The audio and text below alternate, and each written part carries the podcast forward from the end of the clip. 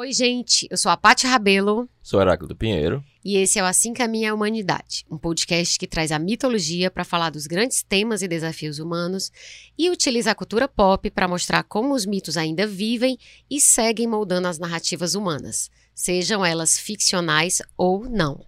Certa vez, Carl Gustav Jung, fundador da psicologia analítica, escreveu, abre aspas, tenho visto as pessoas se tornarem frequentemente neuróticas quando se contentam com respostas erradas ou inadequadas para as questões da vida. Elas buscam posição, casamento, reputação, sucesso externo ou dinheiro e continuam infelizes e neuróticas mesmo depois de terem alcançado aquilo que tinham buscado. Essas pessoas se encontram, em geral, confinadas a horizontes espirituais muito limitados. Sua vida não tem conteúdo ou significado suficientes. Se tiverem condições para ampliar e desenvolver personalidades mais abrangentes, sua neurose costuma desaparecer. Fecha aspas. Com um trabalho que influenciou campos tão diversos como a psiquiatria, antropologia, arqueologia, literatura, filosofia e religião, Jung foi inúmeras vezes equivocadamente taxado de místico ou esotérico. Nada mais injusto, já que ao abordar conceitos como alma, arquétipo e inconsciente, ele se baseou na experiência e na observação dos fenômenos. Este episódio se propõe a lançar luz sobre alguns conceitos fundamentais da obra de Jung que são recorrentes aqui no Assim Caminha a Humanidade. E como os conceitos são muitos, nós dividimos o assunto em duas partes. Então, sejam bem-vindos à parte 1. Heráclito, vamos começar com uma biografia rápida do Jung, né? A gente não vai esgotar nada, não vai fazer todas as fofocas e tal, mas para a gente dar um panorama, né, para as pessoas assim do contexto em que em que esse, essa, esse, esse personagem surge, né? É, isso é muito importante. É, recentemente eu tenho lido muito o trabalho de um historiador chamado Sonu Chandazani, né? Que ele está publicando as coisas do Jung que não foram publicadas, tem uma cátedra em Londres, né, sobre história da psicologia, especificamente a história da psicologia junguiana.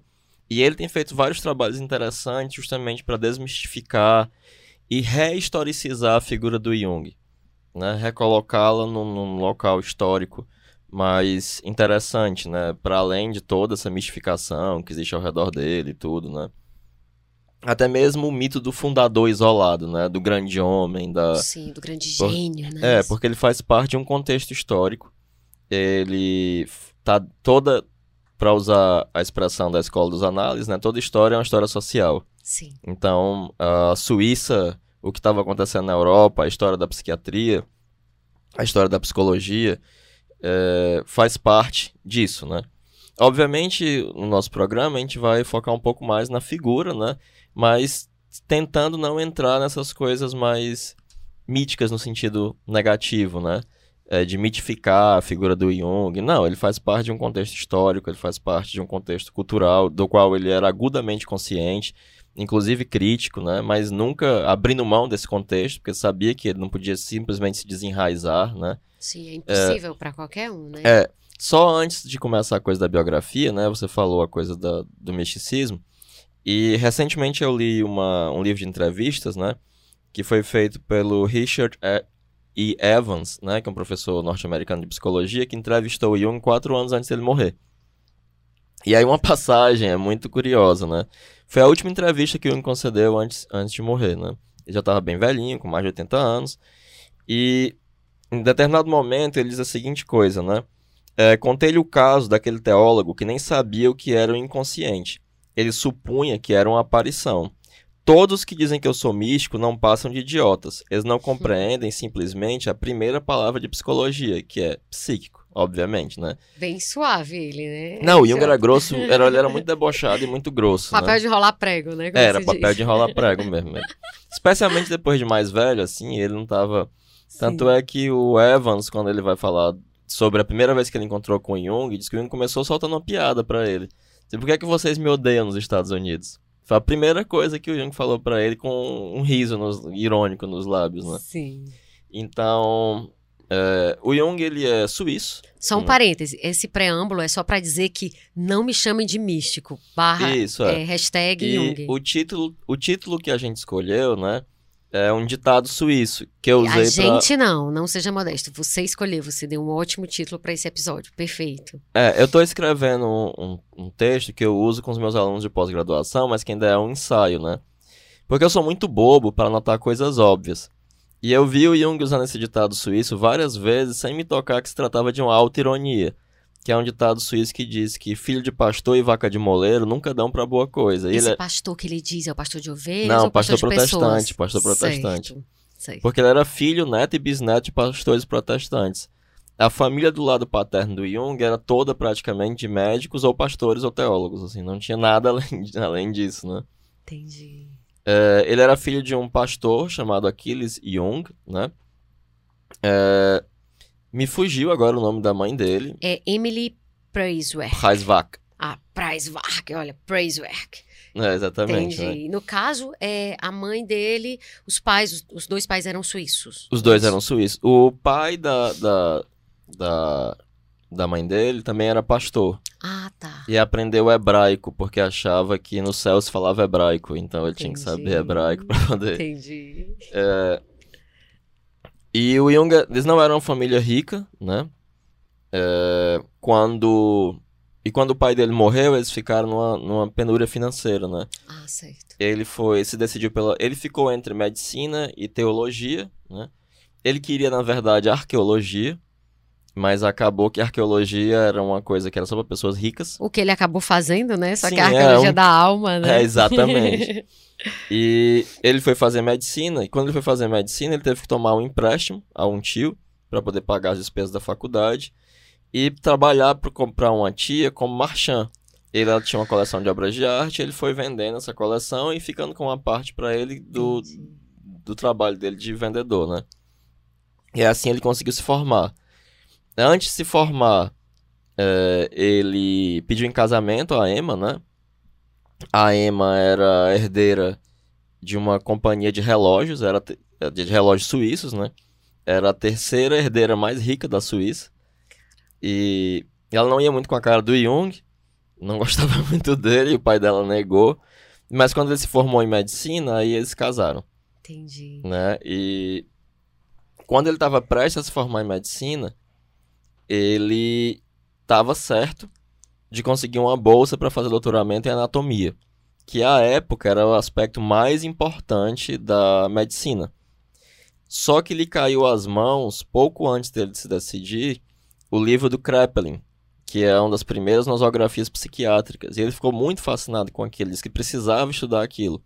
Só que já naquela época, e ainda mais, os os psiquiatras eh, não eram vistos como médicos de verdade, né? Entendi. E todo mundo achou que ele tinha enlouquecido, de ele ia ser uma, podia ser um anatomista. Entendi. Era a... tipo um renegado, eram uns renegados da É, medicina, não, é, porque né? não... E aí ele uh, acabou indo realmente fazer é, psiquiatria. Ele acabou também sendo aluno do Eugen Bleuler, que era o principal psiquiatra germânico, germânico no sentido de em língua germânica, né? Que ele também era suíço, que foi quem criou, cunhou o termo esquizofrenia e redefiniu a nosografia da esquizofrenia, deixando de ser a nosografia do Kraepelin, né? Kraepeliniana, que Nosografia era... só explica. Nosografia é quando eu indico quais são os sinais e sintomas de, um, de uma de uma de um transtorno psiquiátrico. Ah, tá. E aí eu digo, sintais, sintomas são esses, os principais sintomas são esses, sintomas Era secundários. como se fosse um DSM das é, antigas. Exatamente, é, né? exatamente. Certo. E, e o Kreplin chamava de demência precox, né?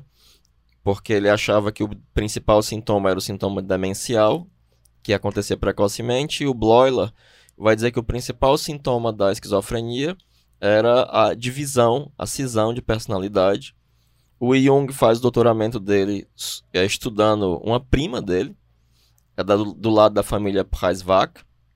Parêntese, muito importante tu dizer isso, porque eu vi que a mãe dele sofria de distúrbios emocionais e tinha um humor bastante instável. A mãe dele isso não sofria de distúrbios emocionais, ela só era uma mulher é, excêntrica. Certo. O que que tu tá dizendo assim por excêntrica? Era chata, velho? Não, Personalidade não, forte. Era, ela era, não, ela só era excêntrica. Inclusive, tem um seminário Sim. chamado Seminário, acho que é o Visões, que o Jung vai falar, ou é o Visões ou é o Seminário sobre Análise de Sonhos. em que ele vai explicar um conceito dele sobre a psique feminina chamada ânimos. E aí ele dá um exemplo da mãe dele, de como é que funciona o pensamento do ânimos, né? Porque o Jung tinha que cuidar da casa, né? E eles tinham uvas plantadas no quintal. Só que estava dando vespa. E aí ele chegou para mãe, pra mãe dele, deu um dinheiro, que o dinheiro era pouco, era contado. Uhum. Disse, olha, vá na cidade e compre umas, um, um tecido de musselina para eu fazer uns saquinhos e proteger as uvas das vespas. E aí você traga o bastante para fazer 100 saquinhos. Aí ela foi. Quando ele chega de volta à casa, ele vê 100 espanadores. E ele diz assim: cadê a musselina? Não, o, o cara da loja disse que não tinha, não. Mas ele disse que esses espanadores eram muito bons para espantar vespas. Aí o Jung disse, mais 100, quem falou 100 foi você. Meu Deus do céu, tipo... Ela era só excêntrica, ela não era... Sim, sim, entendi. Ela não, era, ela não tinha transtornos emocionais, o povo gosta de é, criar essas coisas, ela era Entendi. doente mental. Fica, então, mais, Jung, fica mais até atraente a história, né? É, a mãe dele, ele tinha questões com mãe. É, é uma bobagem, assim, né? Então, tu estava falando, na verdade, de um familiar dele que tinha um distúrbio Isso. e aí eu trouxe a mãe. Volta, Chamada Elaine então. Preisvach, que é, ela recebia espíritos, dois espíritos, e depois que o Jung deu um livro para ela, passou a receber três. Nossa. E o Jung fez um estudo sobre os fenômenos ditos ocultos, né?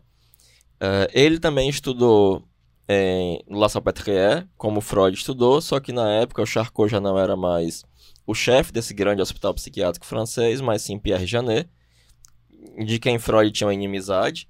Mas o Jung foi amigo enquanto o Janet viveu e Na tinha verdade, um grande respeito. Todo mundo que você cita dessa época, Freud tinha uma inimizade. Pois né? é. Freud era aquela assim: não quer brincar mais do meu jeito? Pois vou pegar os brinquedos, vou pegar a bola e vou embora. É, ele tinha um problema. Aí o que acontece? É, quando ele fez esse estudo sobre os fenômenos ditos ocultos, é, ele rapidamente percebe que a parapsicologia é uma bobagem, escreve vastamente sobre como a parapsicologia tinha métodos muito ruins, os fenômenos eram genuínos, os métodos é que eram não científicos, e as interpretações ele achava particularmente tolas, né? E é, ele vai utilizar como base para a tese de doutoramento dele a obra do Pierre Janet, em que o Pierre Janet vai falar sobre abaixamento do nível mental, né, abaissement em francês, e vai falar sobre uma dupla consciência, uma dupla consciência, e é, um psicólogo de Genebra, né, também suíço, como Jung, chamado Flournoy. E o, o Flournoy tinha escrito um livro chamado Das Índias ao Planeta Marte, em que ele tratava de uma médium também, só que ele interpretava psicologicamente a, essa médium, que foi muito famosa, foi estudada por vários linguistas como Saussure, porque ela, ela, ela, sem nunca ter estudado sânscrito, ela escrevia em sânscrito, porque ela dizia que era a reencarnação de uma princesa indiana, e falava uma espécie de língua marciana, porque ela dizia que ia até Marte. Nossa senhora. E essa língua marciana era uma língua mesmo, tinha uma gramática, tinha não sei o quê, e que parecia muito com o sânscrito. E aí o, o Pierre Janet vai falar de uma incubação subliminal e de uma ele vai cunhar o termo criptomnésia era um esquecimento que reaparecia devido a essa incubação subliminal de uma maneira modificada e eram é, algo teleológico que preparava o futuro. Vamos né? lá, criptomnésia.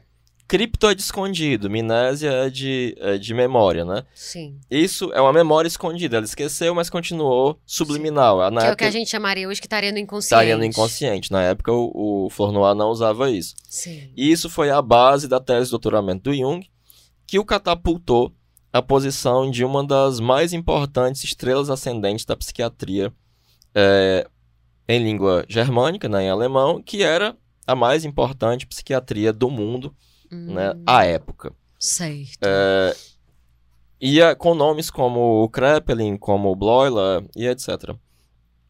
É, então o Jung ele vai trabalhar no hospital no hospital é, universitário de, de, de Zurich, né? Eu não sei pronunciar direito o nome do hospital porque não é em alemão, é em alemânico. é o alemão suíço, o, o Schweizdeutsch, né? É algo como Burgotslied, que é algo que significa mais ou menos casa de madeira, casa da madeira, alguma coisa Eu assim. Eu vi alguma coisa da colina. é, era... colina de madeira, alguma, alguma coisa, coisa assim.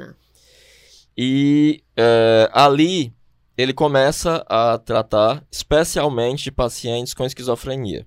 E dali surgem várias das, das primeiras observações importantes que o levaram a chegar a inúmeras das conclusões que ele chega acerca da, da patologia mental, do funcionamento psíquico, etc. E ali ele fala né, que, que aconteceram várias coisas interessantes nesse hospital. É, uma delas é que assim que ele chegou, existia um, uma publicação né, de um anuário de mais ou menos 600 páginas, que contava mais ou menos com as 50 publicações em alemão que era sobre psiquiatria. E a primeira coisa que ele passou, os primeiros seis meses, lendo tudo que tinha se escrito em alemão nesses anuários sobre psiquiatria. Então ele leu tudo. Parênteses, nessa época, a psiquiatria já estava deixando de ser uma coisa menor, mal vista? Já estava mudando de status socialmente? Não assim? muito. Mais ou menos. Né? Mesmo mas, com todo esse, com esse arcabouço. Sim, sim, mesmo com todo esse arcabouço. Mas ainda, ainda era. Mas a medicina como um todo era um negócio meio mal visto, porque é, é muito engraçado que o William James, que é o fundador da psicologia norte-americana, ele era médico. É, e ele detestava a medicina, abandona a medicina. E ele é um dos, um dos primeiros professores de Harvard, antes de Harvard ser Harvard, né? Mas um dos decanos de, de medicina de Harvard, da época do William James, dizia uma coisa muito interessante.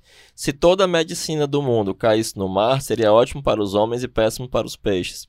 Nossa. Porque tirando a cirurgia e a anatomia, os médicos não faziam muita coisa, porque não haviam Entendi. fármacos, né? Não, não tinha raio-x, não tinha nada, né? Tirando cirurgia, não se fazia muita coisa. Era quase, eu ia dizer que era uma é coisa meio isso, xamânica, mas os xamãs resolvem. É, é por isso que a anatomia era algo tão importante. Porque quando vinha para um lado anatômico, os médicos tinham alguma coisa para fazer. E é por isso que era tão prestigiado, É, né? tão prestigiado, exatamente. Entendi. Inclusive havia toda uma psiquiatria anatômica, né? Fundada por um alemão chamado Wilhelm Grissinger, que o Freud tinha o livro dele, todo grifado e que ele já havia pensado a noção de recalque antes do Freud. Entendi. E ele retira, provavelmente, dada a leitura desse autor, que era um autor brilhante, como teses interessantíssimos. E ele acreditou a fonte, o Freud, Não. nesse caso? Aí, é... o que acontece, né?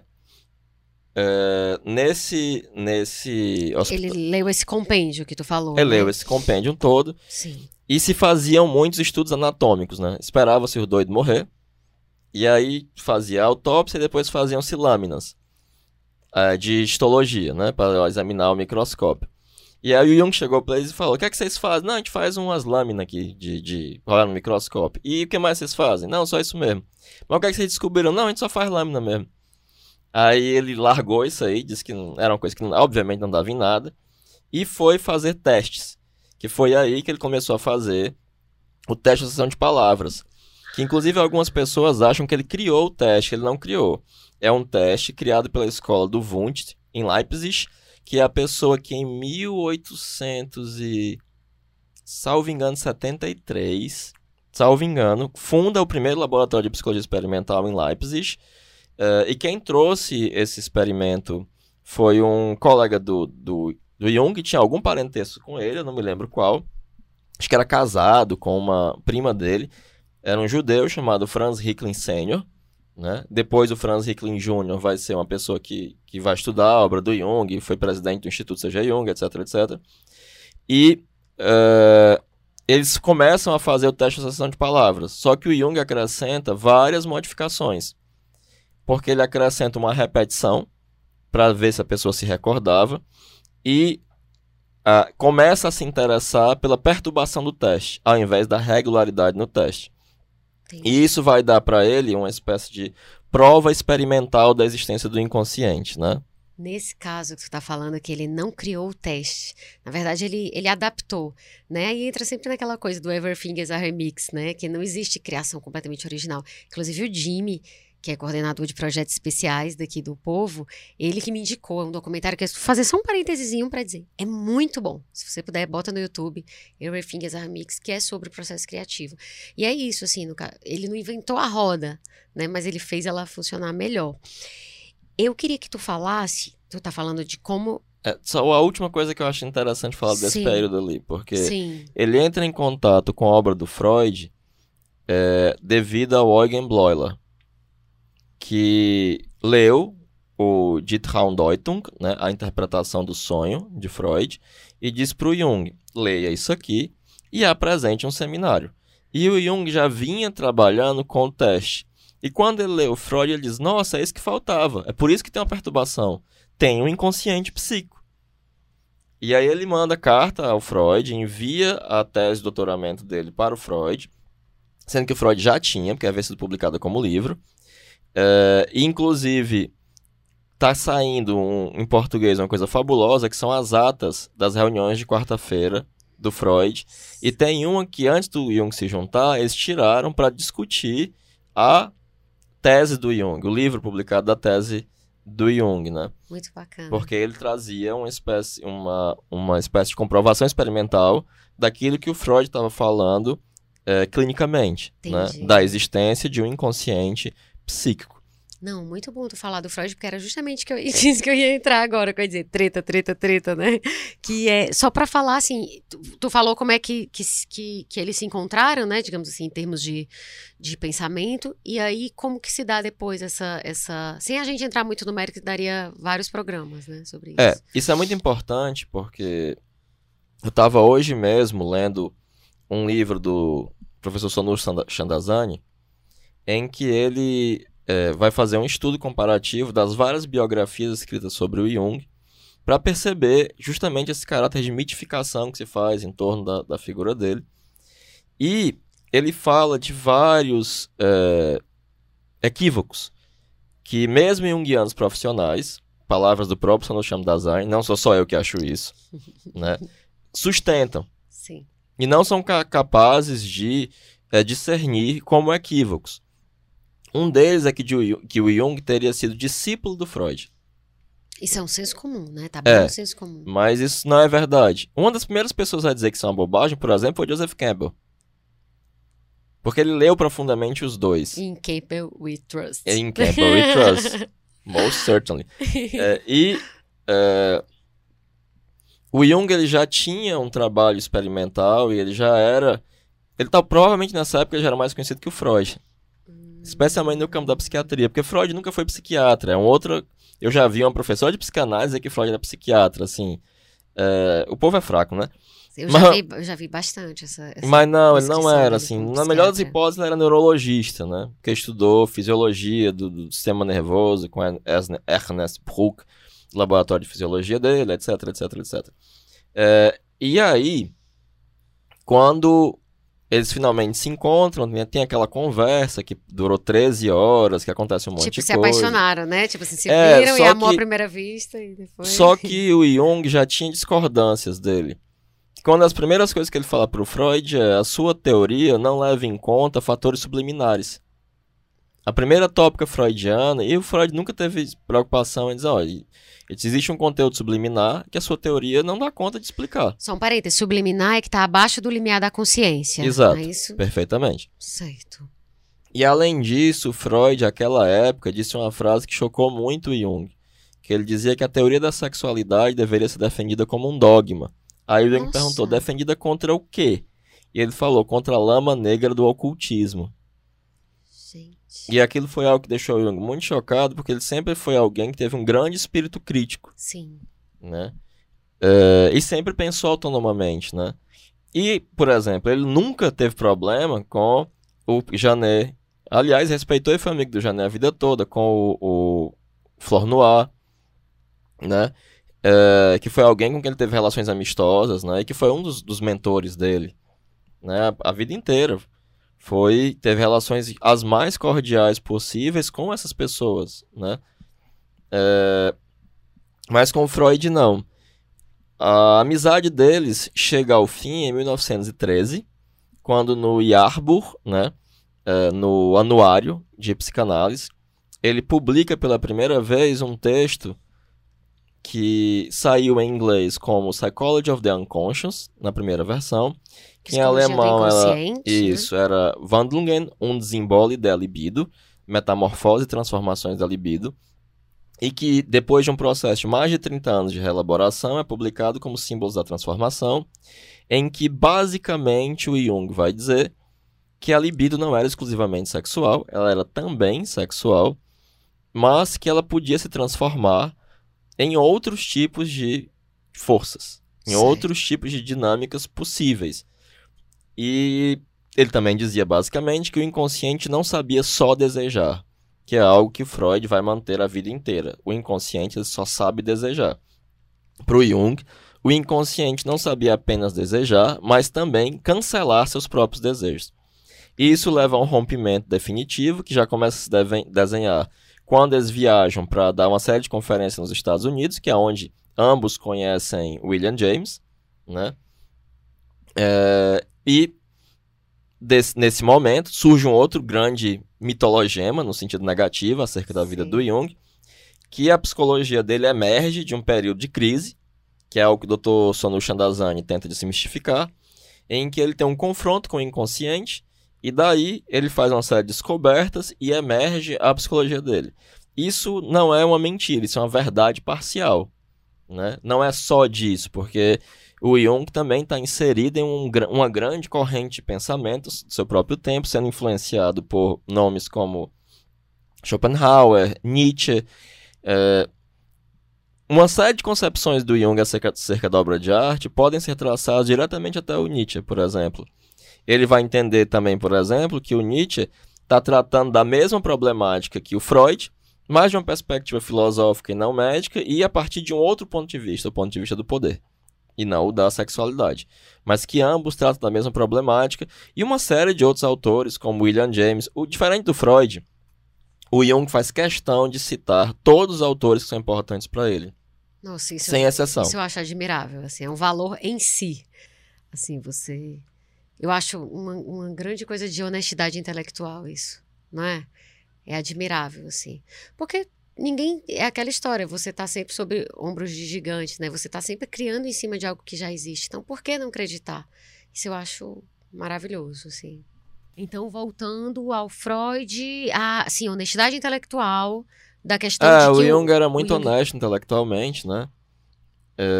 Costumava citar as fontes. Citava, ci- ele cita frequentemente o Wundt, ele cita frequentemente é, William James, Caros, etc, né?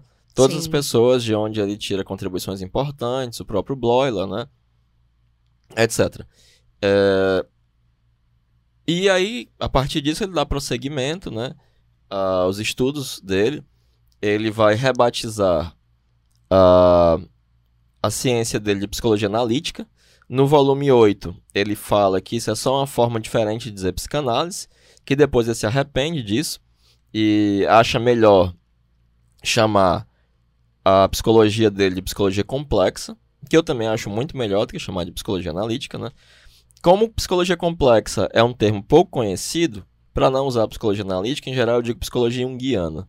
Certo. Mas ele também chamava a psicologia dele de psicologia moderna ou de psicologia profunda. Né? Entendi. A Tony Wolff, que conhecia profundamente eh, a teoria do Jung, a psicologia do Jung, melhor dizendo, ela também sempre se referia à psicologia junguiana como psicologia complexa e não analítica. Certo. E ela foi uma defensora de que o Clube de Psicologia de Zurich se chamasse Clube de Psicologia Complexa de Zurich, não Clube de Psicologia Analítica de Zurich. Mas ela foi voto vencido, infelizmente, né? Porque nessa época o nome Psicologia Analítica já havia se popula- popularizado. Já tinha colado. né? Isso. E aí segue o trabalho do Jung, né? Fez muitas viagens, viajou à Índia, viajou à África, eh, viajou várias vezes aos Estados Unidos, a obra dele era muito lida, muito consumida nos Estados Unidos, né? E por aí vai. Entendi. Então vamos lá. É, essa primeira meia hora introdutória, né, já que o programa vai ter duas partes, falar quem é o homem, né? Quem é esse filho de pastor, né? E para fechar essa parte biográfica e aí a gente entrar nos conceitos que a gente vai ter uma hora só para os conceitos, eu queria só bater nessa tecla de de novo, assim, de que ele não era místico ou metafísico, ele não era místico, esotérico ou metafísico, de vez, de uma vez por todas, assim. É, eu acho que quando a gente for tratando desses conceitos, vai ficar mais claro por que não, né? Mas, assim, a ideia que ele tinha quando ele tratava, o método que ele tinha quando ele tratava a alma, é, inconsciente, era um método baseado na observação e na experiência. Então, assim, dito isso, parem de chamar ele de místico, porque ele deve se revirar no túmulo. É, aí é, talvez seja interessante, né? Ou como eu gostava de dizer, é, creio que não é ocioso afirmar, né? Eu até, ele sempre, eu até, essa- ele sempre fala essa frasezinha. Eu me é sinto em muito engraçada. 1800 quando creio É. que não é ocioso. Pois é. Que o Jung falou em diversos, em alguns momentos na obra, mas em vários seminários e em várias cartas, ele fala isso principalmente no Tipos e no volume 9, o Arquétipos do Inconsciente Coletivo, de que ele não tem uma teoria, porque ele era um empirista. E ele estava só descrevendo fatos. Seria uma contradição de termos. Se é Exatamente. Empi- O empirismo é você estar fazendo algo baseado na observação e na experiência. Então, como é que é a teoria? Se a teoria é de algo que Isso, você não porque pode. toda observação ela não pode ser sobrecarregada com pressupostos filosóficos. Sim. Então ela tem que ser desimpedida. Então o Jung ele descreve fatos. Recentemente eu falava com um junguiano de Pernambuco chamado Anderson. E ele me relatava umas conversas de uns Hillmanianos. O Hillman é um dos pós-junguianos que eu acho muito merda. É, e eles ficam numa história de ter novidades teóricas para a clínica. Não tem como ter novidades em um método empírico se não houverem novos fatos. Porque o Jung não estava criando novas teorias, ele estava descrevendo fatos. Tanto é que no volume 9, quando ele vai falar da ânima, ele diz que a ânima ela é um conceito similar ao de artrópodes. Que ele simplesmente descreve uma série de fenômenos com características análogas e afins. Sim. Só isso. Ele descreve um campo fenomenológico. Ele pega esse exemplo da biologia para ver se as pessoas conseguem. Para ver se as pessoas entendem, né? Mas não entendem, né? É, E ele até vai dizer que a teoria dele não é uma teoria, mas sim um nominalismo culto.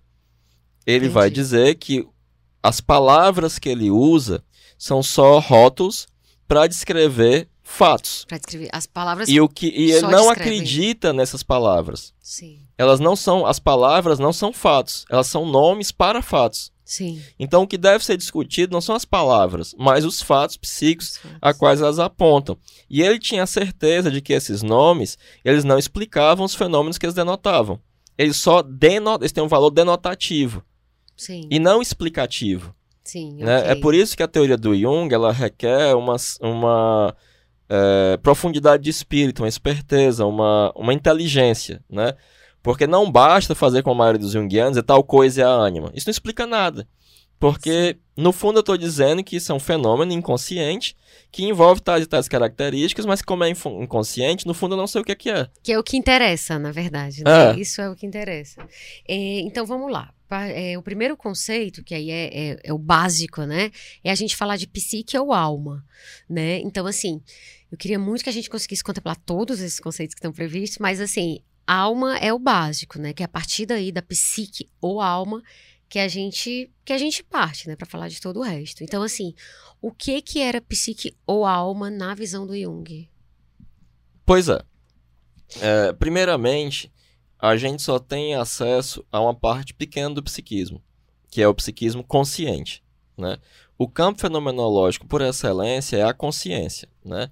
Campo fenomenológico, com isso tu quer dizer, é o campo onde os fenômenos acontecem e a gente consegue percebê-los. exatamente. Eu só consigo perceber uma coisa quando ela está na consciência, né? Senão Mas nem ela pode tudo- morrer de acontecer, É. mas pra mim ela não existe, porque... Isso, o que não quer dizer que ela não tem efeitos. Sim, ok, ela, Ela- atua. Ela eu acho. atua, né? Certo. É, e é muito interessante falar isso porque o Jung ele vai ter uma definição do que é que é real. Isso é muito importante, né? Que tudo aquilo que age, que atua, é real, né? Então, o Jung jamais diria para alguém que é uma coisa frescura. Ah, isso Pô- é coisa da sua cabeça. Oi? Pois é, ele vai ter, é- ele vai definir como uma realidade psíquica. Sim. E para o Jung, para uma ideia ser real, basta que ela exista. E que ela haja, né? Sim. Então, se você julga, vamos pegar um caso freudiano, do pequeno Hans, a pessoa que acha que os cavalos vão lhe morder, e por conta disso você não sai de casa, essa ideia é real, porque ela atua Super. na sua vida e faz com que você não saia de casa, Uhum. né? Então, isso é um- já é um dado muito importante, né? Além disso, para o Jung, é, nós só temos acesso imediato a imagens psíquicas, porque fundamentalmente a psique é imagem, né? Uhum. É, a matéria que nós temos a, a impressão de que é a coisa mais real tocar, né? e mais imediata que eu vejo, que eu cheiro, que eu toco, na realidade ela é uma imagem psíquica de algo desconhecido Uhum. que eu chamo de matéria. Sim, sim. Porque, por é tanto exemplo, que se eu não perder a sensibilidade na mão e botar a mão no fogo, eu não sinto o fogo, ainda que eu me queime. Mas eu não consigo sentir o calor, por exemplo. ou um né? daltônico que não enxerga cores. Pronto. Porque as cores não existem no fenômeno. Sim. Ela As cores são filtro. produzidas por um Perfeito. complicadíssimo processo psíquico. Então, para o Jung, a psique é a própria existência. Né? A- o É pelo espelho da alma que nós percebemos as coisas. E ele vai utilizar o próprio método filológico para perceber que o termo psique, né, que, por exemplo, em, em alemão, aliás, em grego, quer dizer borboleta, né? É, e pegando uma série de outros idiomas, ele vai perceber que tem a ver com psicro, que é frio, fisa, que é fole, é, vento, pneuma, Uhum. ruá em árabe, que é vento, né? Que é algo, é uma entidade movente, né? Certo. Então ele vai entender a psique como sendo a vida do corpo. Uhum. Porque um corpo sem psique é um corpo morto. Ao mesmo tempo, eu nunca consigo encontrar uma psique fora de um corpo.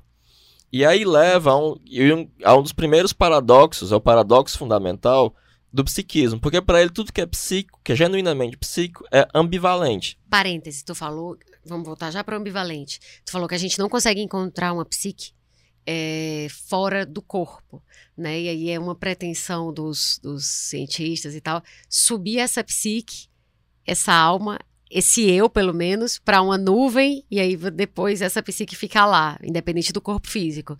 É uma, é uma, é até a- a- aquele filme Transcendência, não é isso? Tu já viu? Não, vi não. É, é bem essa ideia, assim. Será que um dia a gente vai poder Ou uma- Altered Carbon, né? Que É, esse eu já vi, mas eu não lembro como é. Acho Você que eu podia parei no começo. Pois é, isso é... Enfim, eu tô entrando aqui, já, a gente já tá falando de futurismo. Mas enfim, é que tu falou do, do- da psique descolada do corpo, né? Porque uma das características do psiquismo é que ele é profundamente paradoxal, profundamente ambivalente. Ele vai estar pautado por antinomias, por grandes contradições que sem elas não há a energia psíquica, porque precisa haver entropia, tem que haver tensão de opostos. Perfeito. E um dos primeiros opostos é este que a psique depende do corpo, o corpo depende da psique, porque a psique é a vida do corpo. Ok. E então- no entanto, eles são diferentes. Eles estão conectados, mas Exatamente, porque são de qualidades diferentes. A qualidade psíquica é Perfeito. diferente da qualidade biológica. Uma das coisas que o vai dizer é que a psique não é simplesmente algo de saboroso no cérebro. Ela não é, é, nem um aspecto anatômico, nem um aspecto fisiológico, porque ela tem qualidades diferentes. Então ela não é um epifenômeno, ou seja, a causa da psique não é a matéria, apesar de que ela está ine- inelutavelmente conectada Legal. à matéria. Mas ela tem uma dignidade própria, ela é um fenômeno de uma outra ordem. Né? Certo. E no caso, ele fala, isso eu até estava conversando contigo antes, que ele diz que o psíquico surge como uma fonte de vida, uma presença da natureza. Aí ele fala, é objetiva. É espiritual, mas objetiva. É, porque se E só houvesse é, subjetividade, não seria possível fazer uma antropologia geral nem uma psicologia geral. Não, mas sabe por que que eu tô falando isso? Porque eu acho que para muitas pessoas, quando você fala que isso é espiritual, não é objetivo. Então, só para pegar essa coisa do conceito, objetivo versus subjetivo e espiritual versus material, digamos, biológico. É, que- seria mais ou menos isso mesmo, porque a outro grande paradoxo da psique é que o individual não importa perante o genérico, o genérico não importa perante o individual, né? É, porque o que é que é subjetivo, né? Que inclusive é um termo valise que o povo da psicologia adora, né? E que não quer dizer, na maioria das vezes, nada. Mas, é, subjetivo seria algo que diz respeito a mim. Né? São os meus conteúdos, se eu fosse traduzir de uma maneira junguiana, seriam os meus conteúdos conscientes, né? Certo. são arbítrios. São coisas que eu produzi, são coisas que dependem da minha vontade, né? Daí subjetivos. Mas para o Jung há um psiquismo objetivo. Não só no sentido de que ele pode ser objeto do eu, mas que ele é objeto no sentido de não ser o eu. Uhum, ok. E existe um psiquismo objetivo no sentido de que há coisas no psiquismo que, são, que se- existem por elas mesmas, Sim. independente Do sujeito. do sujeito, independente daquilo que é subjetivo. E se não existisse, eu não poderia falar de uma psicologia geral. Né? E aí isso é o outro grande paradoxo, né? Porque ao mesmo tempo que existe os aspectos individuais, existem também os aspectos genéricos, os aspectos coletivos ou os aspectos impessoais do psiquismo ou do seu próprio psiquismo, né? Em outras palavras, tipo, quando ele diz que é, é, é, é espiritual, mas é objetivo, ele está querendo dizer assim: é objetivo. Todo mundo tem. Todo mundo tem uma psique. Todo mundo tem uma alma. Isso é um dado objetivo, não depende. Não sou eu que tenho alma e você. Apesar de que algumas pessoas parecem não ter alma, ok. Mas é, é nesse sentido a objetividade da É, psique. até que, por exemplo, ele, ele algumas vezes se refere a conceitos como ânima e ânimos como órgãos da psique. Hum, Por que, que ele usa essa alegoria, né? Assim, Perfeito. eu- uma, uma vez eu usei isso para explicar para os meus alunos.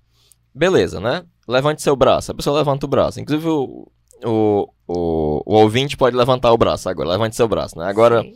faça seu coração bater mais devagar.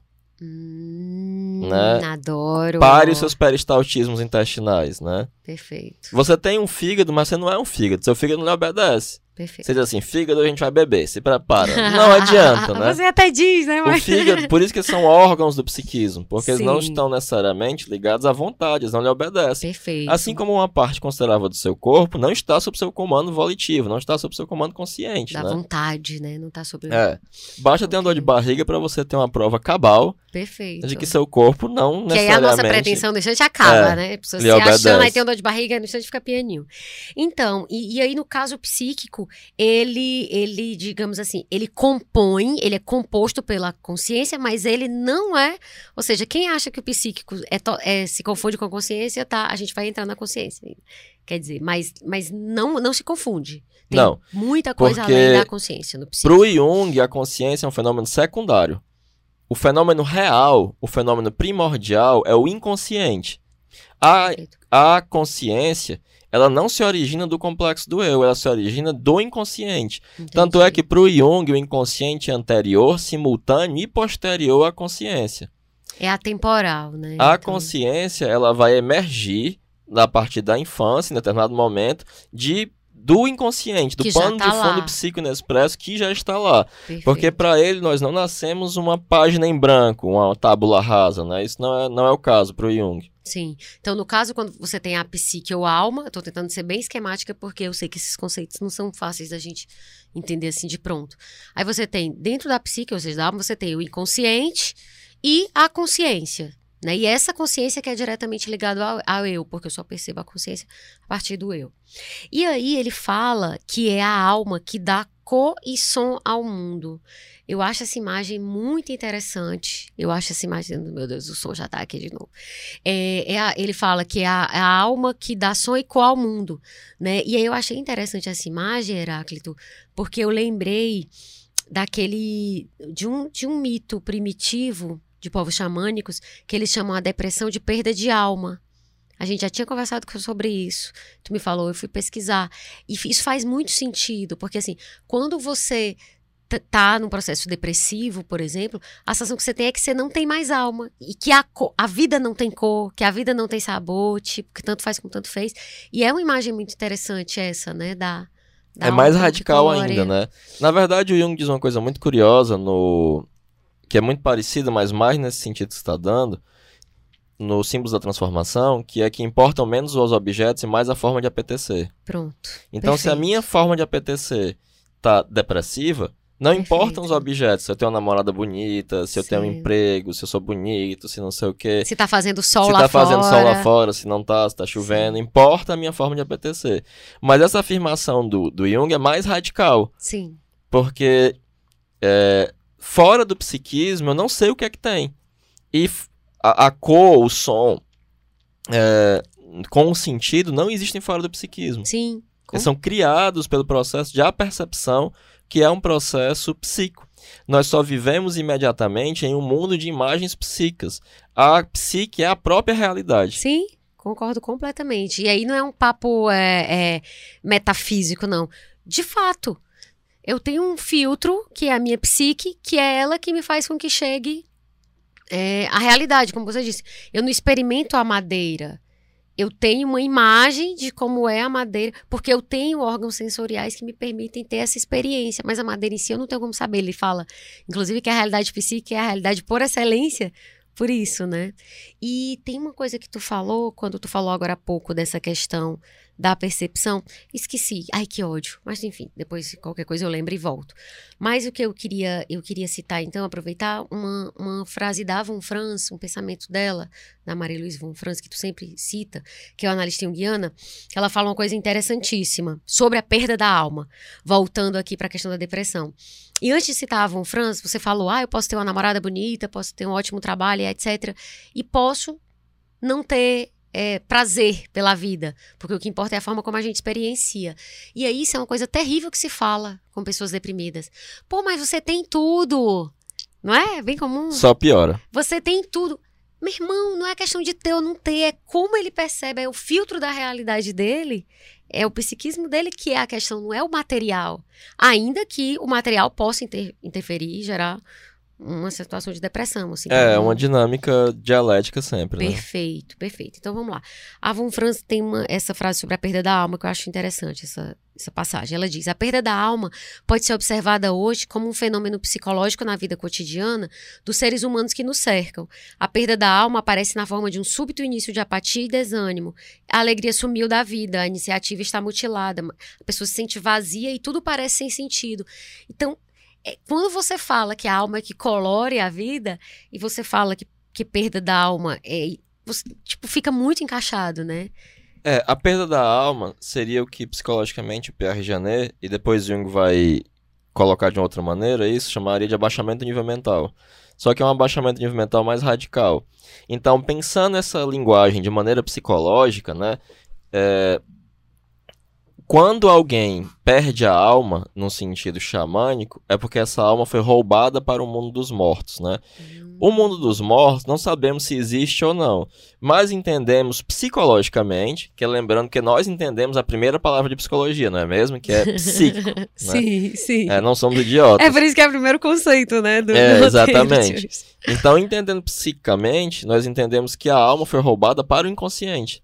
Até porque o Jung acreditava que energeticamente existe o princípio da equivalência. Se uma quantidade de energia desaparece na consciência, como é um sistema parcialmente fechado, existe conservação de energia, ela vai reaparecer em outra parte. Essa outra parte é o inconsciente. Perfeito. E é lá que se encontra essa alma a ser resgatada. Infelizmente não temos mais xamãs, mas temos um lamentável sucedâneo para isso, que é o analista, o psicólogo, o terapeuta, ou o que quer que seja. Que é né? o xamã moderno, né? O é, eu não xingaria dessa forma o xamã. Mas, assim, engraçado, tu fala dessa questão da energia.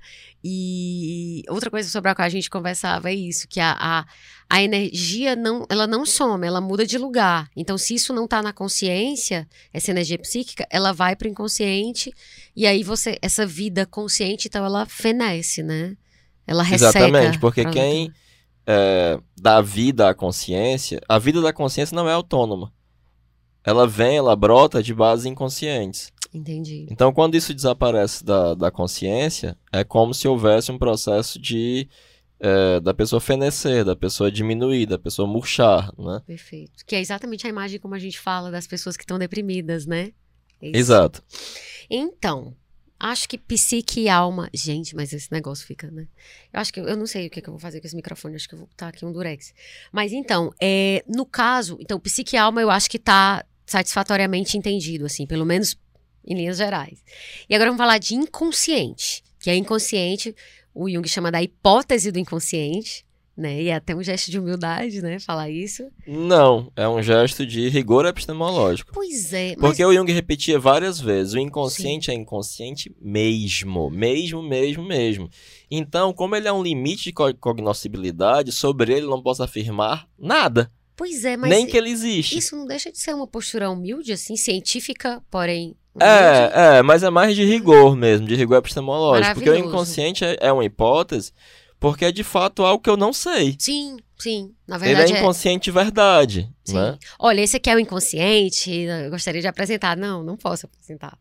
Eu posso dizer o que ele não é. Né? E, e aí, no caso, ele fala que o inconsciente é o problema fundamental da psicologia profunda, que é essa psicologia analítica dele, né?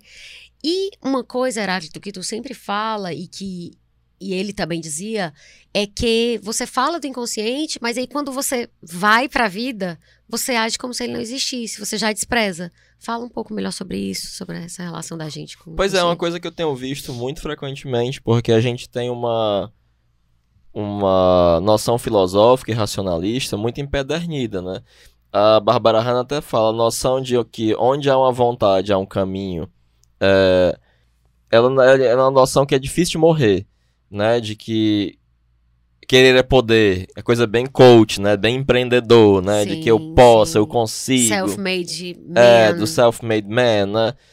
É, que o velho Freud já sabia que não somos senhores nossa própria casa, né? Quando a gente Adoro for falar de frase. complexo, né, a gente vai entender isso melhor. Sim. Mas que o, o inconsciente, na verdade, é uma coisa que complica as coisas.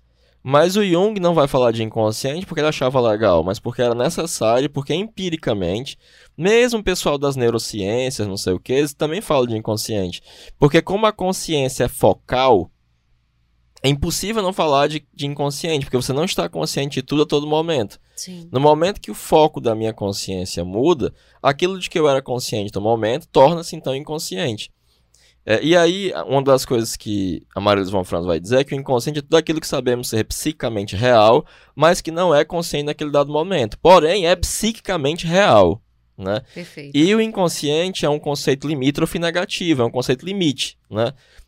Ou seja, eu uso o nome inconsciente para evitar um preconceito. Porque qualquer outro nome seria um nome positivo. Então, inconsciente diz apenas da minha ignorância, do Sim, que eu não sei. O que tu tá falando é assim, que afirma afirma algo. algo. Enquanto inconsciente é um sentido negativo no sentido que não diz nada, diz Sim. apenas da minha ignorância. Só diz assim do que que ele não é. Existem não é fenômenos é psíquicos que não são conscientes, que deles não sei nada a respeito. Eu só sei quando eles afetam a consciência. E aí a consciência, a luz da consciência é perturbada por fenômenos objetivos Sim. que ela não criou e que é mais vítima do que seu criador. Sim. Como, por exemplo, você acabou de falar de uma depressão. Ninguém quer estar deprimido, gente. Sim. Nenhuma pessoa em sã consciência quer ver a vida desmoronar enquanto não consegue fazer nada. Sim, perfeito. E aí esses fenômenos inconscientes, é, eles a gente não tem acesso a eles, mas a gente tem acesso às manifestações dele. Que aí é. Algumas formas de manifestação são os sonhos, os atos falhos, enfim, fala um pouco sobre isso. Mas. É, o inconsciente, o Jung fala isso no tipos psicológicos, ele não é algo que precisa ser desencavado para aparecer. Ao contrário, ele está o tempo inteiro afetando a consciência. É enxerido, né? É, ele é muito enxerido. Se você faz o teste de associação de palavras. né? que eu fiz, depois eu conto. Pois é, você vê que ele é muito, muito enxerido. Sim. Então, num determinado momento, você está aqui para dizer o nome de alguém e no último instante, algum elfo tira o nome e coloca outro e aquele nome que você sabia perfeitamente vira um outro nome, né? Eu vi alguém dizendo assim, um dia desse no Facebook, ninguém acredita no inconsciente até que troque o nome da pessoa amada. Pois Nossa. é. É muito eloquente, né, essa frase. Mas então, aí você tem nos sonhos, nos, nos atos involuntários, nos atos falhos, nas alucinações, nas piadas. Nos sintomas, né? Nas piadas, fantasias. Né? Nas disse, fantasias. Ah, mas como é que você não sabe nada do inconsciente? Não. É, é através da observação É porque são coisas. fenômenos semiconscientes. O sonho é um fenômeno semiconsciente, porque ele chega à consciência, mas não foi criado por ela. Ah, tá. Ele vem de uma base que eu não sei qual é, mas que eu sei que não é a consciência. Certo. E aí eu sei a maneira como a consciência vai vivenciar esse fenômeno. No caso, um, um bom exemplo que eu acho é, na cultura pop, por exemplo, do inconsciente, é aquele sem querer querendo do Chaves, né? Ele faz alguma coisa e aí depois ele foi sem querer querendo. Ou seja, algo nele queria. Exato, há uma ah. outra vontade que atravessa a vontade Isso. consciente dele e o faz fazer coisas que talvez ele até quisesse secretamente, Isso. né? Mas que ele sabe que conscientemente que ele não pode fazer e que em ato isso, se manifestam, né? Manifesta, que, de novo, o velho Freud já sabia, né? Escreveu isso no é, Recordar, Repetir e Elaborar, né? Que o inconsciente também pode se manifestar em ato. Sim. No sistema motor da pessoa. Sim. E aí eu queria fazer uma outra citação agora do Jung em Arquétipos e o Inconsciente Coletivo, que eu acho que é bem interessante, queria que tu comentasse. Queria que tu começasse se tu achar que, que tem alguma coisa válida. É, eu compreendo o inconsciente muito mais como uma psique impessoal comum a todos os seres humanos, apesar de ela expressar-se através de uma consciência pessoal. Embora todos respirem, a respiração não é um fenômeno a ser interpretado de, de modo pessoal. As imagens míticas pertencem à estrutura do inconsciente e constituem uma posse impessoal, que mais possui a maioria das pessoas do que é possuída por elas. Essa questão de quando a gente está falando de inconsciente coletivo, é, explica melhor porque que o termo a ser usado é melhor inconsciente impessoal do que coletivo. O Jung ele vai fazer uma distinção entre inconsciente pessoal e inconsciente coletivo, né? Ele não sabe o que é que tem no inconsciente, mas ele pode supor. No inconsciente pessoal, ele vai supor, devido à maneira como a consciência age, porque a consciência tem uma direção. E essa direção implica que vai ter, como ela é focal, né? Ela vai funcionar por direção, seleção e exclusão. Né? Uhum. Você resolve dirigir sua atenção para esse podcast. E aí você seleciona o podcast e vai excluir todos os demais outros é, os ruídos que vão se tornar subliminares. Então, o que é que Jung vai dizer que vai estar no inconsciente pessoal? Por hipótese, né?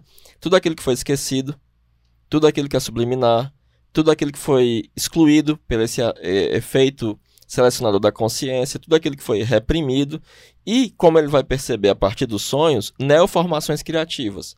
O inconsciente ele não sabe só desejar, ele também é a fonte da criatividade.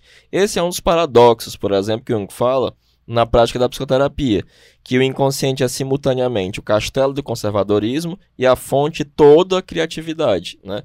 E ao lado desse aspecto pessoal, que são de aquisições pessoais, que se fosse esgotável, você poderia indicar onde isso aparece na sua vida, existe um aspecto impessoal, um aspecto coletivo, ou seja, um aspecto que é comum a todos. Mas não é como se fosse uma mente universal. Não é a algum... soma dos nossos inconscientezinhos. Não. É, por exemplo, o fato de que eu tenho dois olhos. Eu ter dois olhos não é uma coisa pessoal do Heráclito, é uma coisa impessoal, pessoal, porque coletivo. todo mundo tem dois olhos. Ou seja, coletivo. a gente respira, a gente tem um coração. Exato. Então, nesse sentido, é o coletivo. Todos nós compartilhamos.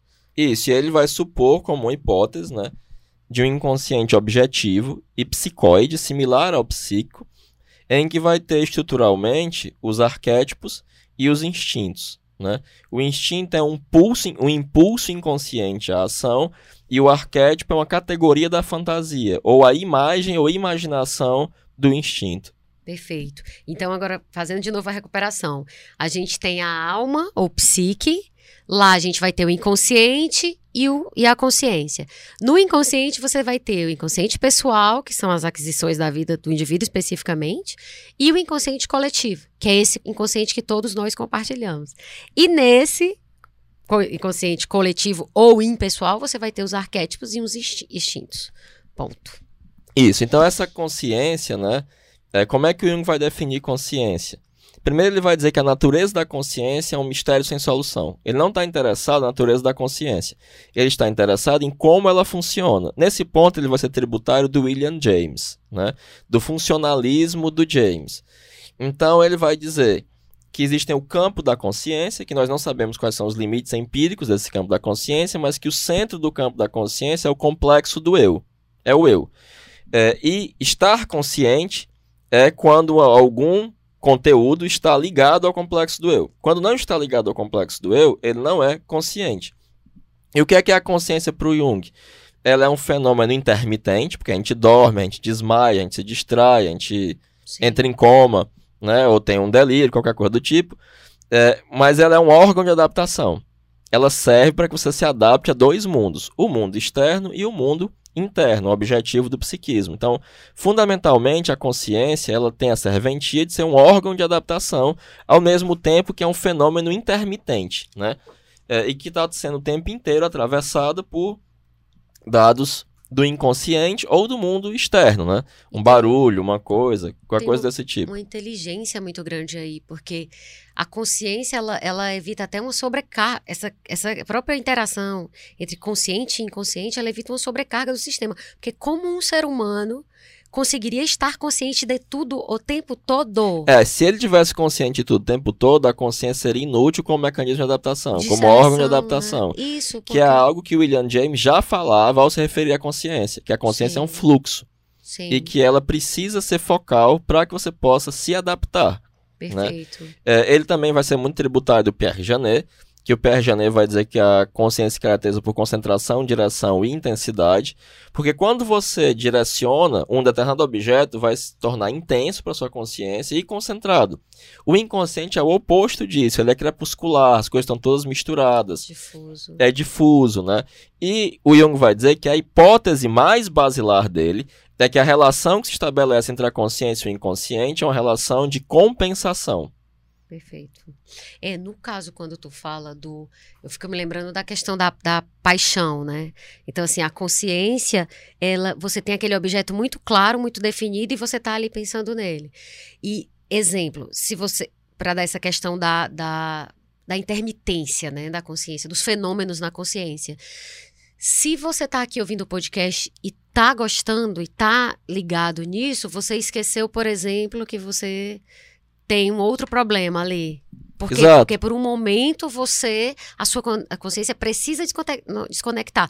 Se você não, não se envolver o suficiente com isso que você está fazendo, aí você vai lembrar das outras É, coisas. uma das características da neurose, ou seja, do adoecer psíquico, Sim. é que a consciência normal, entre aspas, ela é unilateral. Ela tem uma direção. E por isso você consegue se adaptar. Quando você está neurótico, há uma cisão, um Spaltung. A consciência se torna dividida.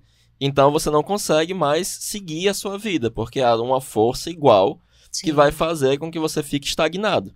Porque você, a, a neurose, ela é uma, uma desunião consigo mesmo, é uma cisão interior. Tem até uma metáfora com a física aí também. Um puxa para um lado, outro puxa com a mesma força para o lado oposto. Exatamente. E aí você fica estático. paralisado. Por isso que a estagnação é uma das características da neurose. Entendi. É, uma coisa interessante, Heráclito, que quando tu falou, já tu já tangenciou esse assunto umas duas vezes, mas eu queria voltar para fazer uma pergunta mais específica. Porque tu fala que o inconsciente é, é, é o local do conservadorismo, mas também é a fonte da criatividade.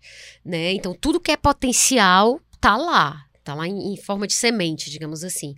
E aí, essa criatividade, ela se alimenta do inconsciente, mas ao mesmo tempo, ela, ela, vamos dizer assim, ela emerge em condições favoráveis. O que, que seriam essas condições favoráveis para essas. Pra, quais são essas circunstâncias favoráveis para que o que está no campo do, do inconsciente vá para a consciência e aí você consiga é, é, é, entrar em contato né, com, esse, com isso que a gente chama de criatividade, assim, fazer isso frutificar. Não, tô fazendo aqui autoajuda, não. Receita, no sentido de receita pronta mas pela tua experiência, até mesmo como uma pessoa que cria, como escritor, como é que tu sente isso? Nem que seja de uma forma intuitiva. A Marilise von Franz, ela vai, ao falar sobre a depressão, em um livro que na verdade é um seminário chamado Alquimia, em que ela vai fazer uma série de seminários sobre alquimia, né, para os alunos que achavam esse tema muito difícil nos livros do Jung, é, dizer que a depressão, porque assim, é uma coisa que tem que ser dita, né, para o Jung, patológico é sinônimo de exagero. Todos os fenômenos patológicos, eles diferem dos fenômenos fisiológicos, fenômenos normal, normais, apenas em grau, em intensidade. Eles são mais intensos e mais exagerados. Não é na existência ou inexistência, Não. né? Exatamente. Então, por exemplo, ela vai dizer que toda pessoa criativa sente uma espécie de depressão criativa antes de criar alguma coisa. Porque uma parte da energia da consciência escoa para o inconsciente, vai reativar regressivamente as imagens da fantasia que em algum momento vão espontaneamente reaparecer sob a forma de algo criativo, né? Que é o Eureka. É, o Eureka, exatamente. Que a maioria, como por exemplo, o Jung gostava muito desse exemplo, é sobre a molécula do benzeno, que o Kekulé não conseguia entender como é que ela funcionava, ele dá um cochilo no laboratório e sonha com um ouroboro, uma cobra comendo o próprio rabo. Ele acorda e diz, ah, agora eu sei como é que é. O Kekulé ainda relata uns outros duas descobertas que ele teve em sonho, né? É, e aí isso se dá, principalmente, o Jung gostava de dizer que o, que o inconsciente ele só vai se manifestar de uma maneira que não é nefasta, que não é ruim, que não é negativa, quando a consciência foi até o limite. Quando a consciência gastou tudo que tinha para gastar, todos os cartuchos, fez tudo que podia fazer, né? Porque o inconsciente, é, a natureza tem um horror vácuo. Então, se você deixa uma lacuna na sua vida que você deveria fazer, que deveria preencher, o inconsciente vai lá e preenche. Só que vai preencher de uma maneira que o inconsciente tem um aspecto salvífico, divino, e um aspecto demoníaco e nefasto, negativo. No seu aspecto nefasto, negativo, ele é compulsório, ele é bizarro, ele é infantil, ele é arcaico, né? E ele é principalmente compulsivo, Sim. sintomático, digamos assim. Então ele vai preencher dessa forma. Quando a consciência deu tudo que ela tinha para dar, aí ele surge de maneira salvífica e não problemática. Então é um jogo um pouco perigoso, né? é, um esse? jogo bem perigoso. Não se deve mexer com o inconsciente à toa. Tanto é que o Jung comparava uma análise do inconsciente, ou uma análise dos instintos, como ele chamava, a um procedimento cirúrgico, que não se faz à toa. Sim, não, super. É, é interessante, então, esses conteúdos ameaçadores, demoníacos. E aí, o, o demoníaco que tu fala é no sentido de que parece algo a sua revelia. E de fato é. É isso, parece que é algo que te toma, algo que está dividido em você, que você não reconhece como sendo seu. O Jung tem um texto do volume 8, né, Natureza da Psique, que, que ele está falando sobre a teoria dos complexos, né? Sim. E lá para as tantas ele diz assim, olha, dá a impressão de que eu estou falando de uma demonologia primitiva, mas é isso mesmo. Muito Porque bom. os complexos se comportam exatamente como o folclore diz que os elfos se comportam, como as religiões dizem que os demônios se comportam, né? Porque eles são entidades autônomas. Sim. Eles são objetivos, eles têm uma atitude própria, e eles vão interferir com a consciência e principalmente eles são ineducáveis. Você não pode voluntariamente educá-los. Tanto é que ele vai citar uma historieta suíça de um cara que re- resolveu educar os elfos e foi ensiná-los o Pai Nosso. E na primeira vez que mandou eles repetir, eles disseram: Pai Nosso que não estás no céu. é muito bom, porque isso eu lembro daquela outra imagem do Campbell, que ele diz que o problema é você entender a, a religião como tendo acontecido, como as coisas tendo sido literais, né? E o problema do cético é, é achar que elas não têm importância nenhuma, inclusive a simbólica. E nesse caso, é perfeita a religião quando ela define os demônios, esses seres que estão contra a nossa vontade.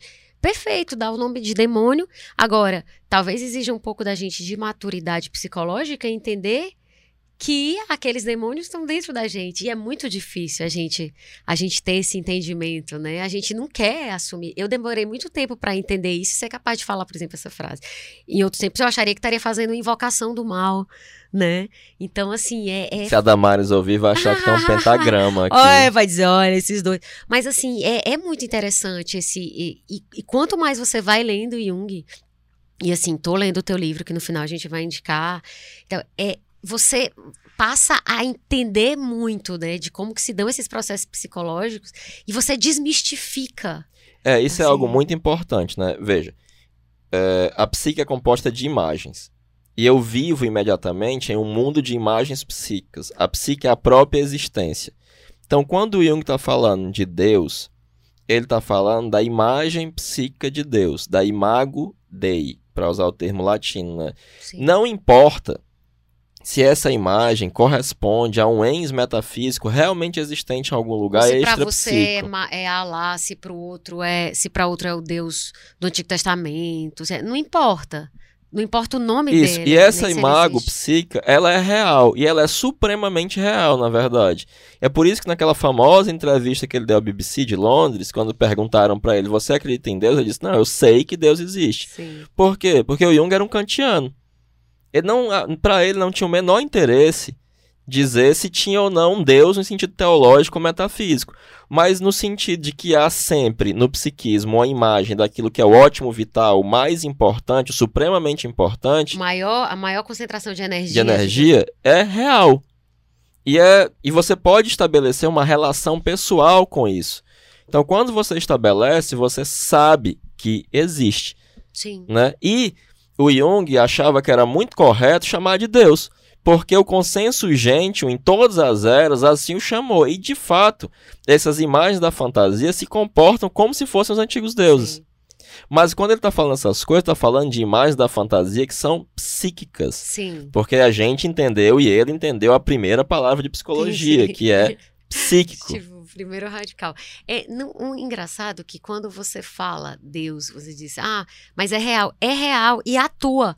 Porque se uma pessoa acredita em Deus, por exemplo, ela se relaciona de uma forma que ela deixa ou faz, ou deixa de fazer coisas, ou faz coisas por conta daquilo. Então, assim, no sentido de que real é aquilo que atua, Isso é super atuante, né? Tem pessoas que dedicam a sua vida, ou não, ou mesmo o ateu, se você for um ateu do tipo daqueles que, porque tem alguns ateus que eles gostam de falar mal de Deus, né?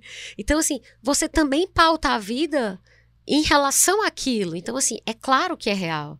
Agora, qual é o nome dele, se ele existe lá entre as nuvens, etc. Aí é uma coisa a qual não nos cabe. E aí, nesse sentido, a gente pode dizer, tá vendo como Jung não era metafísico, né? E, ou seja, ele não estava tentando entender essas coisas, esse inefável, para além do que o empirismo dele, ou seja, pela, para além do que a observação dele permitia. É, eu gosto de lembrar de uma carta do Jung, em que ele fala de uma conversa insólita que ele teve com um jesuíta que foi ao escritório dele reclamar, pediu para marcar uma entrevista, que ele psicologizava Deus, né? E o Jung foi explicar que não era isso e tal e tal e tal, mas o cara saiu revoltado do mesmo jeito. E aí ele explica: olha, o problema é que o psicológico para esse jesuíta é nada, é uma inexistência é o que os médicos hoje chamaram de frescura. Enquanto, Ele achou uma heresia, né? Enquanto para o Jung, psicológico é o que há de mais importante, é a própria realidade. É a realidade por excelência.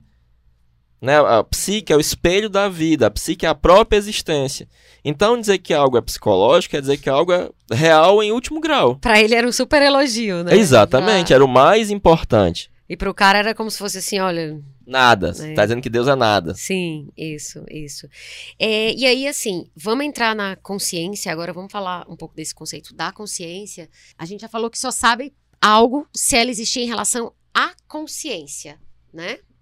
E a consciência, ela é, é, é vamos dizer assim, ela é caracterizada pela seleção e pela direção. Então, ela escolhe ela escolhe e ela se relaciona com aquilo, né? Ela, ela é meio analógica, ela não é digital, né? E aí, quando você fala é, a, o Jung ele tinha uma metáfora muito boa para a consciência e, e, o inconsciente, que era o jato de luz, né? Explica um pouquinho. Eu primeiro vou contar uma anedota. Né? Sim, né? adoro. Uma vez eu ajudei a, a, orientar um grupo de estudos Sim. lá na UFC, faz muitos anos, foi antes de eu entrar no mestrado, né?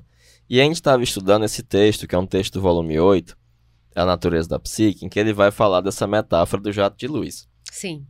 Para explicar que a consciência é como um jato de luz, ele, e aí que o que está sobre o jato de luz é consciente, e as coisas que não estão sobre o jato de luz não deixaram de existir, elas só se tornaram inconscientes. E aí, o pessoal que tava lá começou a dizer, mas quem segura a lanterna? Ai, eu... gente, por favor. Não, peraí, quem falou em lanterna? E se tiver um outro quarto?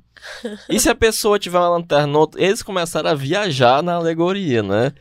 E, e perderam completamente o sentido o da... O pessoal era de qual, de qual curso de graduação? É, psicologia. Ah, tá. E aí, é, viajaram na maionese, né? Porque ele não fala em lanterna, ele fala em jato de luz. Sim, sim, jato de luz. É, sim, mas sim. eles imediatamente concretizaram. E ele estava achando super sofisticado o raciocínio, né? É, Provavelmente tava, se tivesse tava. outro quarto e tal. É, não, mas o, a, a alegoria é para dar conta de que Sim. a consciência ela tem uma direção. Sim.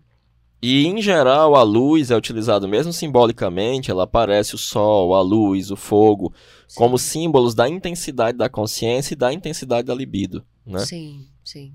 É, E- hum. Ah, pode falar não, porque eu ia falar do que estava no escuro. Então, assim, o que não está captado, o que não está sob esse jato de luz, você não vê. Mas o fato de você não ver não significa que não existe. Então, temporariamente, pelo menos, está inconsciente. Exatamente. Então, estar consciente é estar ligado ao complexo do eu, Certo. né? Que é o complexo que é o centro do campo da consciência. Mas essa a própria consciência, ela se origina do inconsciente. Ok. Ela não é um fenômeno criado pelo eu, como tem uns, uns doidos aí que acham isso, uns riomanianos malucos, né? Mas é, o próprio complexo do eu, ele é estruturado tendo como base o arquétipo do si mesmo, o arquétipo da totalidade. né? Perfeito. Na verdade, se você fosse fazer uma árvore genealógica da consciência, os ancestrais dela seria. O ancestral dela seria o inconsciente, colocando dessa Exato, forma. É a partir perfeitamente. que ela- o inconsciente anterior à consciência. É a partir disso que ela surge. E aí é até relativamente fácil da gente entender isso, porque como espécie, assim, as espécies que surgem no planeta, elas primeiro são inconscientes, depois é que você tem a figura da razão, por exemplo, né? E no nosso próprio desenvolvimento também. A gente cresce, a gente nasce é inconsciente, depois a gente adquire a consciência. Então é interessante também entender que essa analogia por, como é que vem a inconsciente e depois a, a consciência é, é fácil de entender. Você usou um termo muito interessante, porque o Jung tem uma definição para racional e irracional, né? Porque para o Jung, a consciência é racional e o inconsciente é irracional. Sim. Só que irracionalidade para ele não é um xingamento. Sim. Assim como tudo, ele é ambivalente. A razão é ambivalente e a irracionalidade é ambivalente. Racional para o Jung é aquilo que obedece às regras e normas da razão estabelecidas, por exemplo, por um Aristóteles, etc., pela lógica racional. E o irracional não é algo oposto à razão, é algo que está para além da razão, é algo extra-racional e que não é susceptível à razão. Então você está diante de um fenômeno inconsciente. Ele é um fenômeno irracional, no sentido que ele é objetivo, no sentido que ele não obedece aos, às regras da razão, e no sentido em que ele não é sujeitável pela vontade, pela, vontade pela razão consciente. E aí não adianta. Exemplo. É, não adianta chegar uma pessoa que está com depressão e dizer, mas sim. menina, tá tão bonita.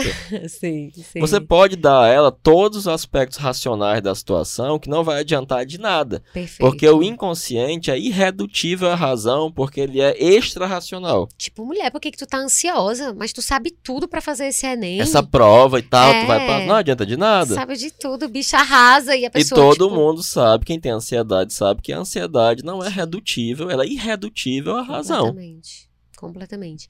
Eu ia falar outra coisa que eu esqueci. Ai, que ódio, que era essa coisa da depressão, da. Ai, eu tô tanta raiva quando eu esqueço, porque sempre é algo que na minha cabeça tá parecendo legal.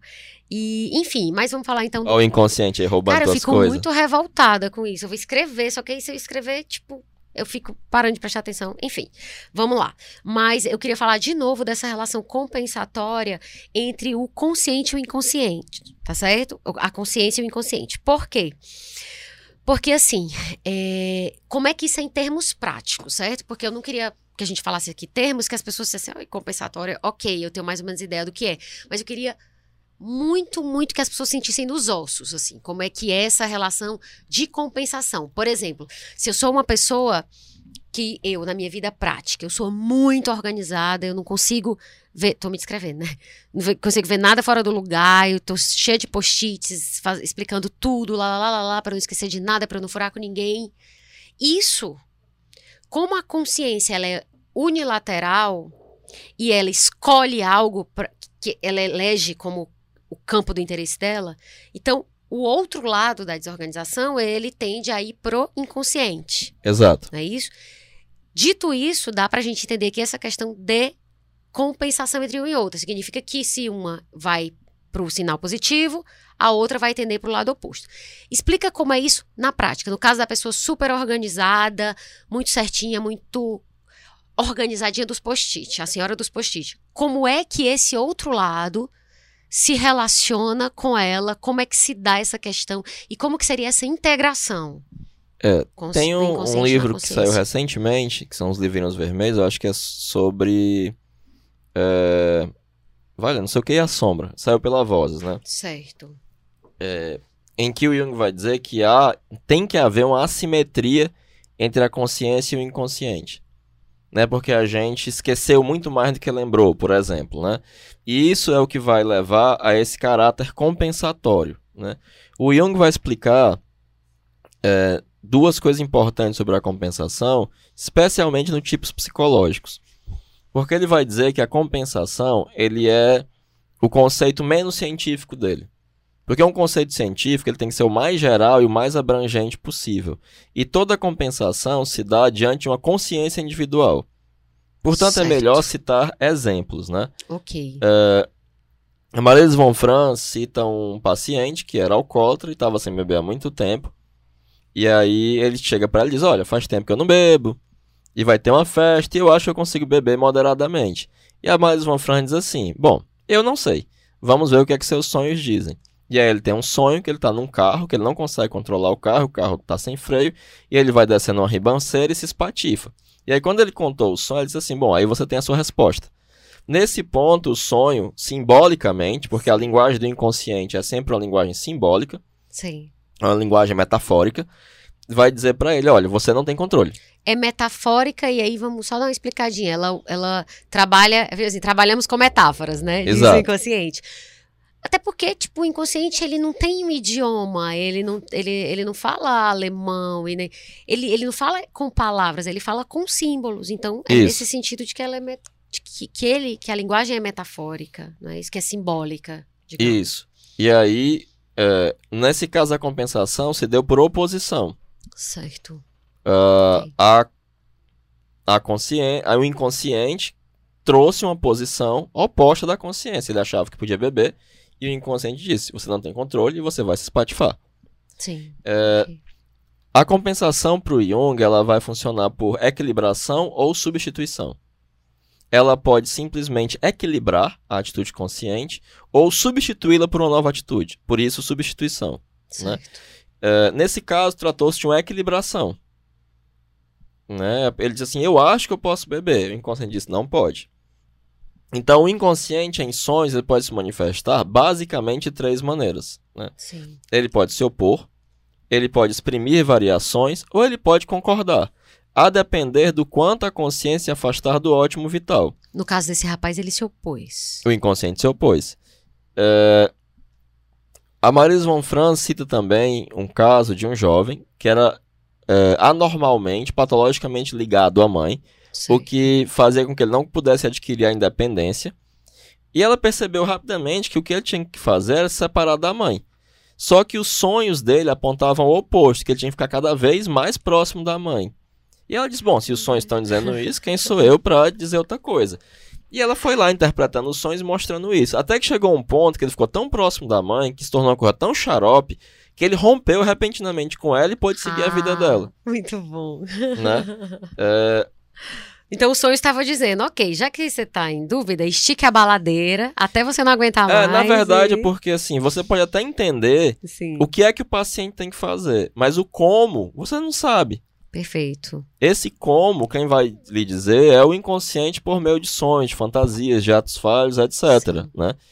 É, então, você ne- como especialista pode sacar qual é a resposta. é lógico, você já, se você tiver uma boa intuição, você Sim. vai já, já ver o final da história.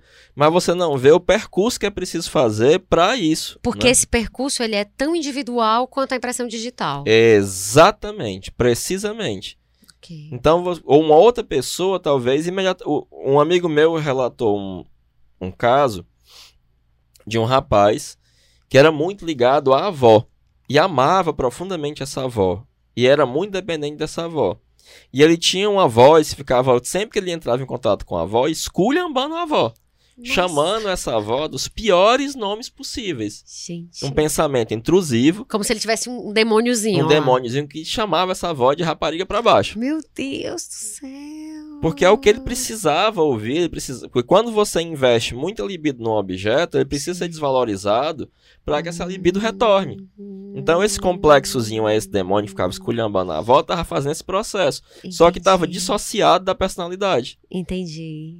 Ou seja, estava dissociada da personalidade dele no sentido de que não era como se fosse ele, o eu dele que reconhecia aquilo. Raciocinando e pensando e se confrontando moralmente e dizendo, não, é minha avó, eu gosto dela, mas eu sou eu, preciso Hum. fazer minhas coisas, não. Perfeito. Isso seria, se ele tivesse tendo essa postura, seria o in- integrar, o equivalente a integrar o inconsciente na consciência. Exato, Nesse caso, não, virou um, um sintoma neurótico, não é isso? exatamente. Uma coisa patológica. Que o levou à análise, justamente Que porque poderia ter levado ele a matar a avó.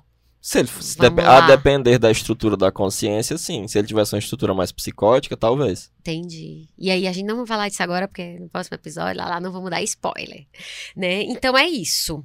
É, a gente, hoje, eu queria dar uma dica de livro, é, que é o livro Psicologia Junguiana, Uma Introdução, que é do Heráclito Pinheiro, que fala, dá o Heráclito. Eu, sou eu. Oi. Esse livro, ele foi Alô, som. ele foi editado pela editora Duma e ele foi lançado há muito pouco tempo, acho que no dia 21, dia 21 de maio. A gente já falou dele aqui en passant. E esse livro, ele se viu, foi que se viu de base para esse episódio de hoje. e para o próximo episódio, que é dos conceitos fundamentais de Jung. Por que, que a gente resolveu fazer isso?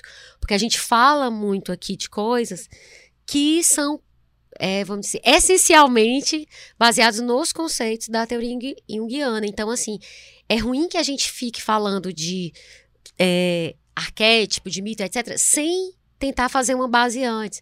Então, esses episódios a gente quer que seja uma espécie de, de guia de referência, pelo menos mais, é, vamos dizer, imediato. Quem quiser se aprofundar, aprofunda. E o livro do Heráclito, apesar de ser um livro introdutório é, aos conceitos, né, que ele não gosta nem de usar essa palavra conceito. Lá, o Jung dizia que ele era meio, eu usava entre aspas, né? Mas assim, é muito interessante. Também não pode usar teoria. Também não pode. Não pode mas enfim. É, ele usava um termo conceitos empíricos ou conceitos Pronto. experimentais, né? Isso. Então, assim, para quem quer começar a ler Jung, é muito interessante esse livro, porque ele é um livro introdutório, mas assim, ele não é inacessível, mas também não é banal. Então, assim, é, é, muito interessante. Eu tô apaixonada por esse livro. Eu acho que é uma boa porta de entrada, de fato. E esse livro, ele tá disponível já no site da Livraria Duma, que é livrariaduma.com.br, e também na Amazon. Tem a versão física e a versão digital. Então, assim, se você quiser comprar a versão física, é Pode dizer o preço, Heráclito? Pode. Ué, que nem o pessoal no Instagram, preço, direct. Manda direct. Manda direct. Não, é R$52,90 o físico e 26 e pouquinho o e-book. O e-book. Então, assim, vale a pena. Você não vai se arrepender. Se você achar difícil, aí dizer o que tu estava falando. Mesmo que você não entenda racionalmente tudo, tu estava me falando antes. É, a Maria João Franz fala que os textos do Jung são como se tivessem um fundo duplo, né? Porque ao mesmo tempo que eles falam do inconsciente, eles também expressam o inconsciente. Talvez se eu tiver escrito direitinho, né, eu consiga isso, eu não sei. É, eu acho que. E outra coisa, se você não entender de primeira, leia de novo, porque isso vai ressoando. É muito interessante. Eu, assim, eu sou suspeita porque eu estou completamente apaixonada por esse livro e estou esperando já os próximos livros do Heráclito, que virão em breve. Oremos. E, e aí, então é isso. No próximo episódio, a gente vai fazer uma, uma continuação para falar desses principais conceitos. Jung, parte 2, é. a missão. e aí, e é isso. Então, aproveita para seguir a gente no Instagram, é assim underline caminha, e também no Spotify, no iTunes e no Deezer. Se quiser avaliar a gente no iTunes, também seria bem legal, bem interessante. Só se for positivo, hein? Senão não, não avalie, não. então é isso. E a gente encerra por aqui o sexto episódio do Assim Caminha a Humanidade, um podcast do Grupo o Povo. Roteiro, Paty Rabelo. Consultoria, Heráclito Pinheiro. Produção, edição e publicação, Nicole Pontes. Áudio, André Silvestre. Coordenação de produção, Chico Marinho. Estratégia digital, João Vitor Duma. Muito obrigada por ficarem com a gente até aqui e até semana que vem. Um beijo! Tchau, gente.